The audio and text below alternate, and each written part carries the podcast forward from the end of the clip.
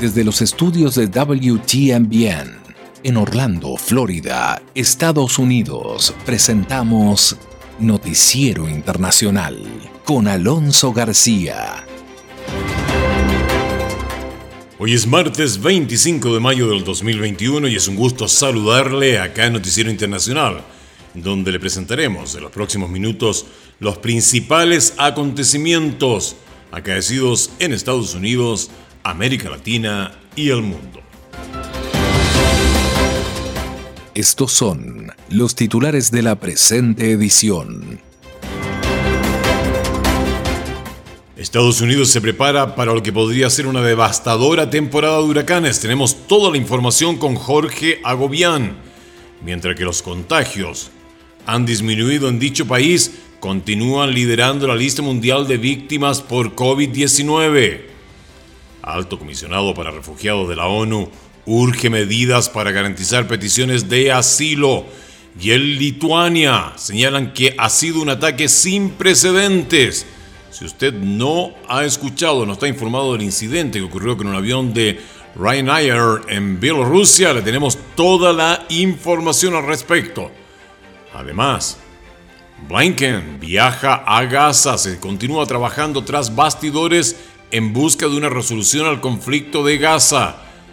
Y el Congreso de Estados Unidos sigue cuestionando a jefes militares del Pentágono sobre el retiro de tropas de Afganistán, algo que suena muy bien en el papel, pero que los hechos es muy pero muy diferente. Además, toda la información del deporte en la voz de Israel Heredia.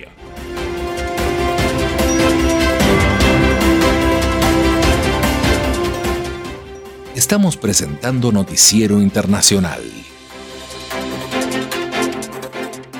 un recorrido por los acontecimientos que son noticia en Estados Unidos, América Latina y el mundo. Este es el momento indicado para quedar bien informado. Vamos a los hechos. Gracias Juan Garones, vamos de inmediato al desarrollo de las noticias. Si usted vive en Estados Unidos o tiene pensado viajar a Estados Unidos, ponga mucha atención. La Agencia de Manejo de Emergencias de este país, ante los alarmantes pronósticos para la temporada de huracanes del 2021, ha recibido un multimillonario presupuesto por parte del presidente Joe Biden. Tenemos la información con Jorge Agobián. La Casa Blanca duplicó el monto destinado para atender desastres naturales en 2021. La suma de mil millones de dólares para la Agencia de Manejo de Emergencias fue anunciada por el presidente Joe Biden. Uh, Cuando ocurre un desastre, tenemos que estar allí para proteger y también ayudar a las personas a recuperarse. No se trata de estados rojos y estados azules. Todos lo saben.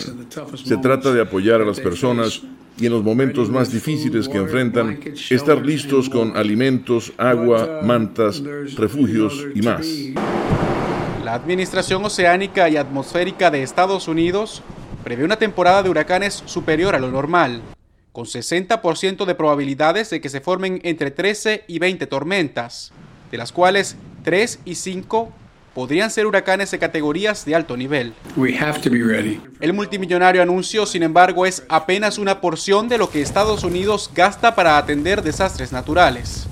En 2020 el país experimentó devastaciones causadas por al menos 22 desastres, con pérdidas que alcanzaron los 100 mil millones de dólares, según la Casa Blanca.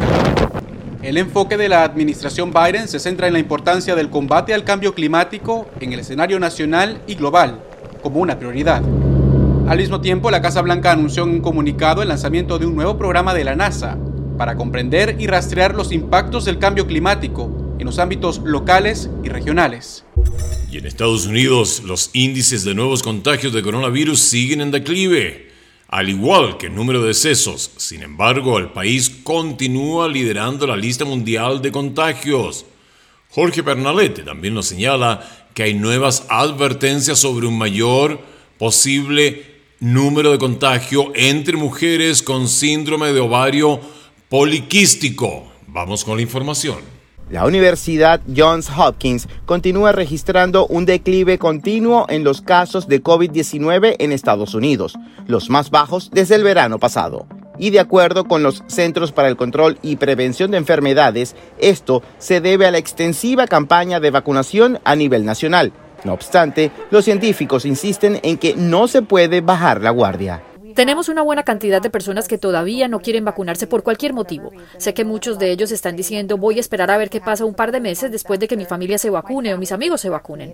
Pero todavía tenemos muchas cosas para las que lamentablemente no estamos preparados. Los CDC han demostrado que entre las personas vacunadas con las fórmulas Pfizer, BioNTech y Moderna existe un 94% menos de riesgo de contagio. Además, hay evidencia de que la inmunidad se puede prolongar hasta seis meses.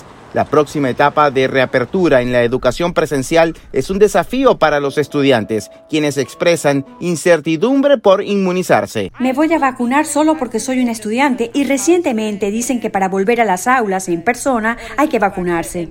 Entonces esa es una de las razones. Si no fuera obligatorio, no creo que me vacunen en este momento. En Estados Unidos se contabilizan más de 130 millones de personas completamente vacunadas y hay más de 286 millones de dosis distribuidas distribuidas. Por otra parte, un estudio de Reino Unido ha determinado una potencial probabilidad de incidencia a contraer COVID-19 entre mujeres pacientes de síndrome de ovario poliquístico. Vamos ahora a la frontera de México-Estados Unidos. El alto comisionado para refugiados de la ONU denunció la falta de garantías que enfrentan las personas que buscan asilo en dicha frontera, en donde desde que se inició la pandemia no se han tramitado peticiones de asilo. Vamos con la información que nos tiene Celia Mendoza. En mi país eh, me gusta vivir, por, por la inseguridad yo no puedo vivir. Y matar a mi hermano, después nosotros dos estamos negociando, por lo que ya hace, yo tengo que salir huyendo, dejar el país. Frisnel Mede, de 39 años, habló con La Voz de América desde un refugio en Ciudad Juárez, al que llegó a principios de 2021 con la esperanza de pedir asilo en Estados Unidos.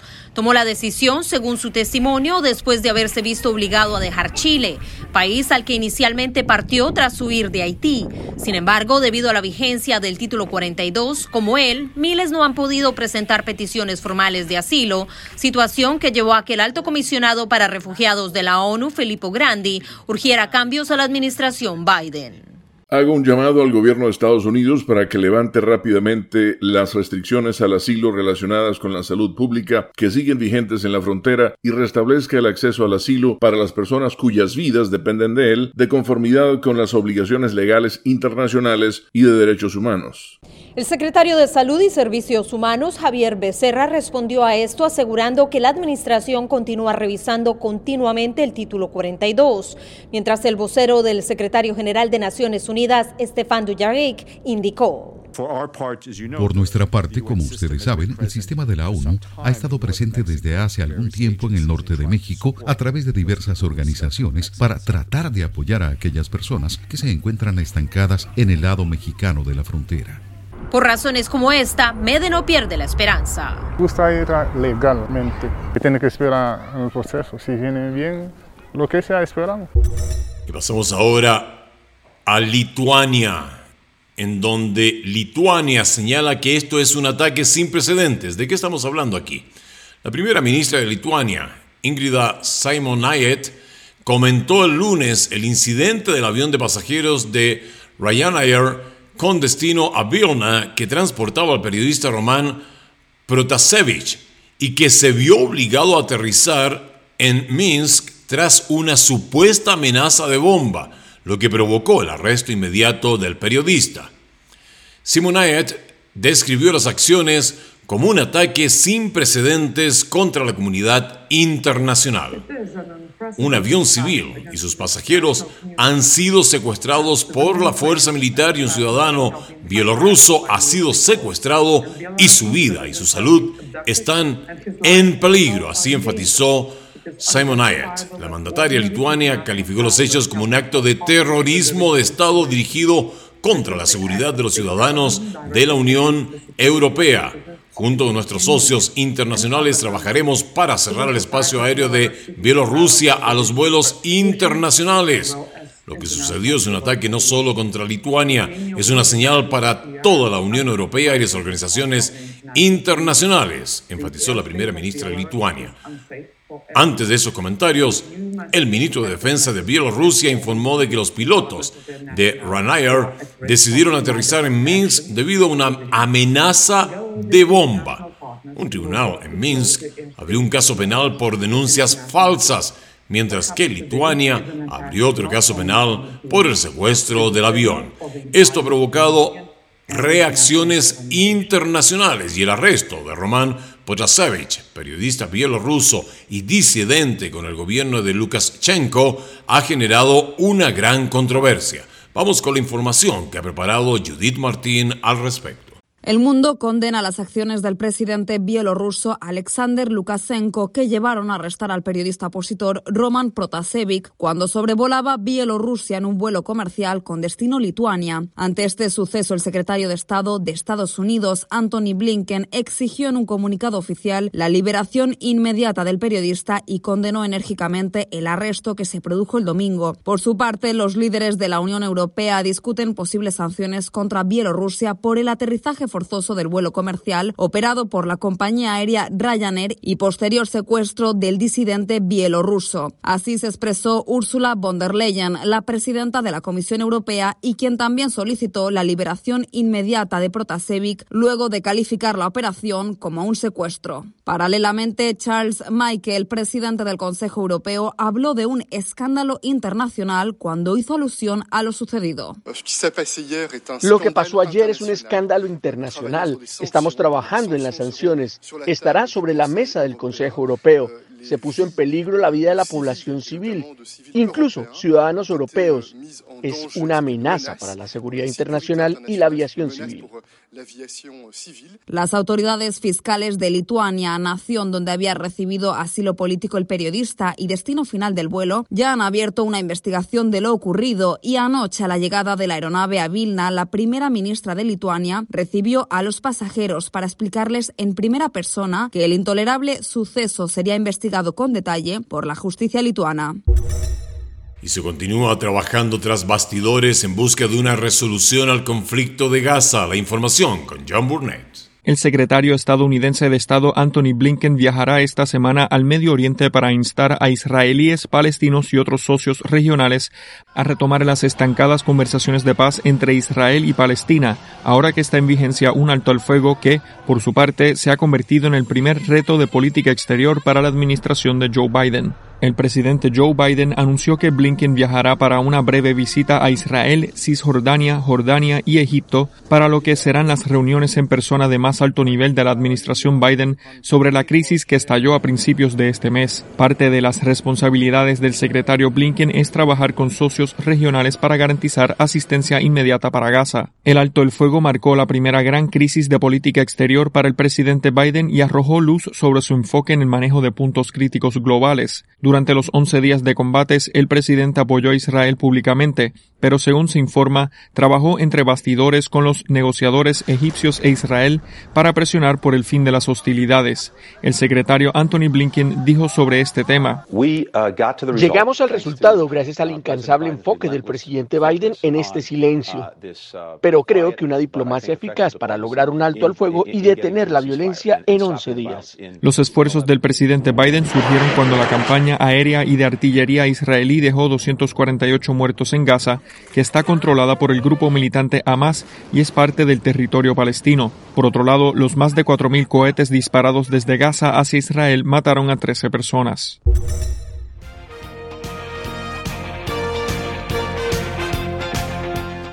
Pasamos ahora al mundo de los deportes con Israel Heredia, desde Orlando, Florida. ¿Qué tal amigos de Noticiero Internacional? Sean bienvenidos a la información deportiva.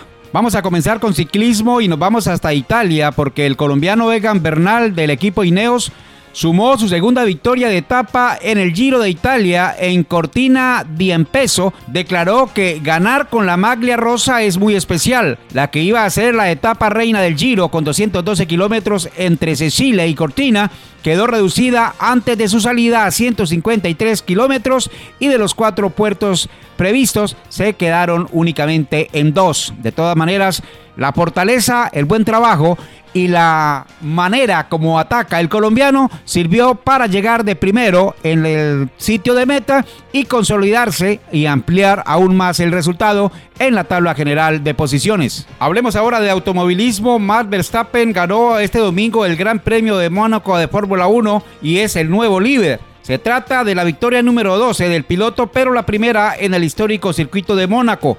Con esta victoria iguala sus dos triunfos del 2020 y está a uno de su mejor campaña con tres victorias en el 2019. Con este resultado el holandés es líder del Mundial de Fórmula 1 a cuatro puntos de Lewis Hamilton, quien terminó séptimo, el mismo puesto de la grilla de salida. Fue una buena jornada para Aston Martin con Sebastián Vettel, quien fue quinto, y Lance Stroll, quien entró en el octavo lugar. Por su parte, el mexicano Checo Pérez consiguió el cuarto lugar. En otras noticias, todo listo quedó para la Eurocopa desde el territorio español.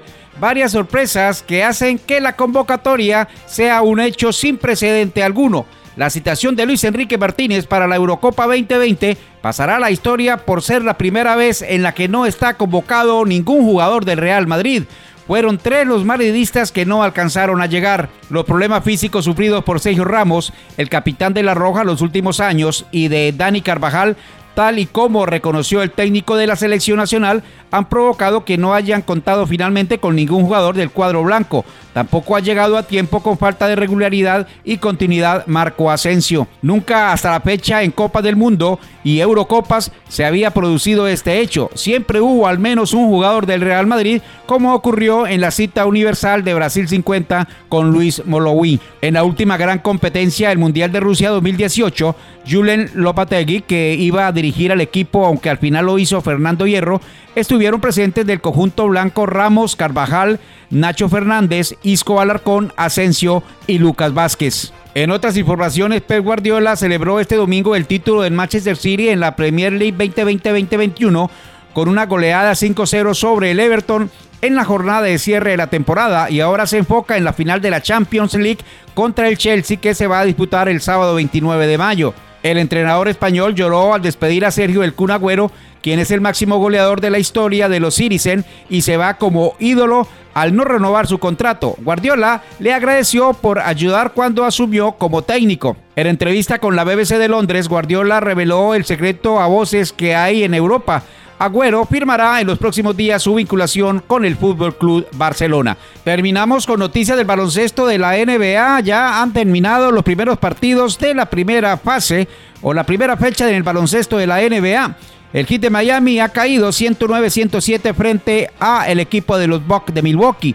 Maverick Dallas dio la sorpresa al ganarle 113-103 a los Clippers, mientras que los Nets de Brooklyn siguen imparables al derrotar 104-93 a Boston. De otra parte, los Nuggets no pudieron contra el Blazer y cayeron 109 a 123. En la nota destacada también hay que hablar de la victoria del equipo de Grizzlies, quien derrotó 112-109 al Jazz de Utah, uno de los super favoritos para ser campeón de la Conferencia del Oeste.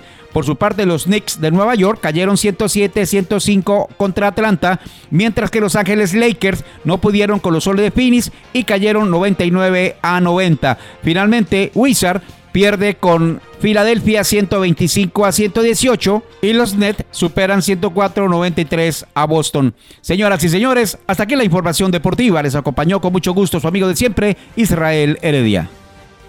Llegamos así al término de la edición de hoy martes 25 de mayo del 2021. Esta ha sido una producción de la WTMBN presentado a usted por Latino Tuner por cortesía de su radio favorita. Nuestro agradecimiento a Broadcasting Board of Governors por el apoyo brindado con corresponsales en los lugares de los hechos para que usted esté informado de una forma veraz y objetiva. A nombre de todo el equipo le deseamos un maravilloso día.